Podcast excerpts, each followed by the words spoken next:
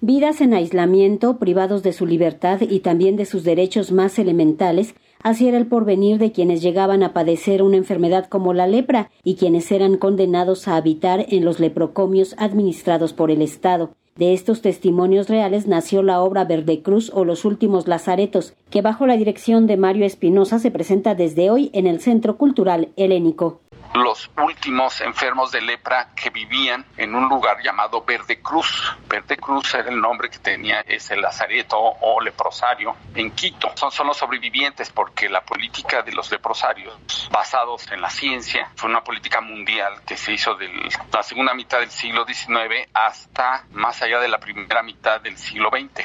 Sí, los leprosos o los enfermos de lepra fueron tratados como poblaciones que tenían que aislarse para no contagiar a los demás. Desde tiempos inmemoriales, más de miles de años, ¿no? Los griegos, los romanos. Verde Cruz o los últimos lazaretos iniciará una breve temporada en el Foro La Gruta, la trama nació a partir del testimonio de los exenfermos de lepra del Hospital Gonzalo González en Quito, Ecuador y en la población de Agua de Dios en Colombia. Los casos fueron documentados en el libro Nuestra historia no es mentira, Vivir con lepra en Ecuador de Beatriz Miranda Galarza, publicado por 17 Instituto de Estudios Críticos. Las mujeres y hombres con lepra eran condenados en estos centros de reclusión sin derecho alguno, un modelo diseminado por el mundo hasta muy entrado el siglo XX. A pesar de ello, superaron la adversidad y construyeron una vida propia. Una gran lección en tiempos de pandemia. La idea es mía y yo la tomé de un libro que conocí hace un tiempo que se llama Nuestra historia no es mentira, que hizo Beatriz Miranda Galarza, que trata sobre vivir con lepra en Ecuador. Lo que han hecho con la gente enferma de lepra durante los últimos ciento y tantos años es tremendo. Cabe muy bien en estos estudios de lo que llamamos la biopolítica, esta forma en que tanto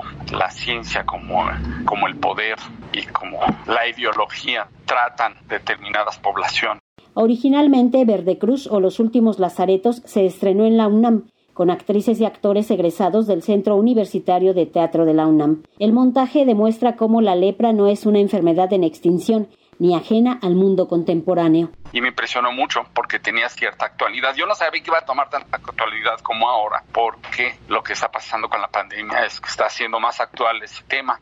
Estas políticas de aislamiento, de ver al otro como el, el enemigo que puede contagiarte, pues son cosas que son comunes entre el tratamiento a la lepra y cómo hemos combatido el, el coronavirus, ¿no? Verde Cruz o los últimos lazaretos inicia temporada hoy con funciones los miércoles y jueves a las 20 horas en la gruta del Centro Cultural Helénico, Revolución 1500 en la Guadalupeín. Para Radio Educación, Verónica Romero.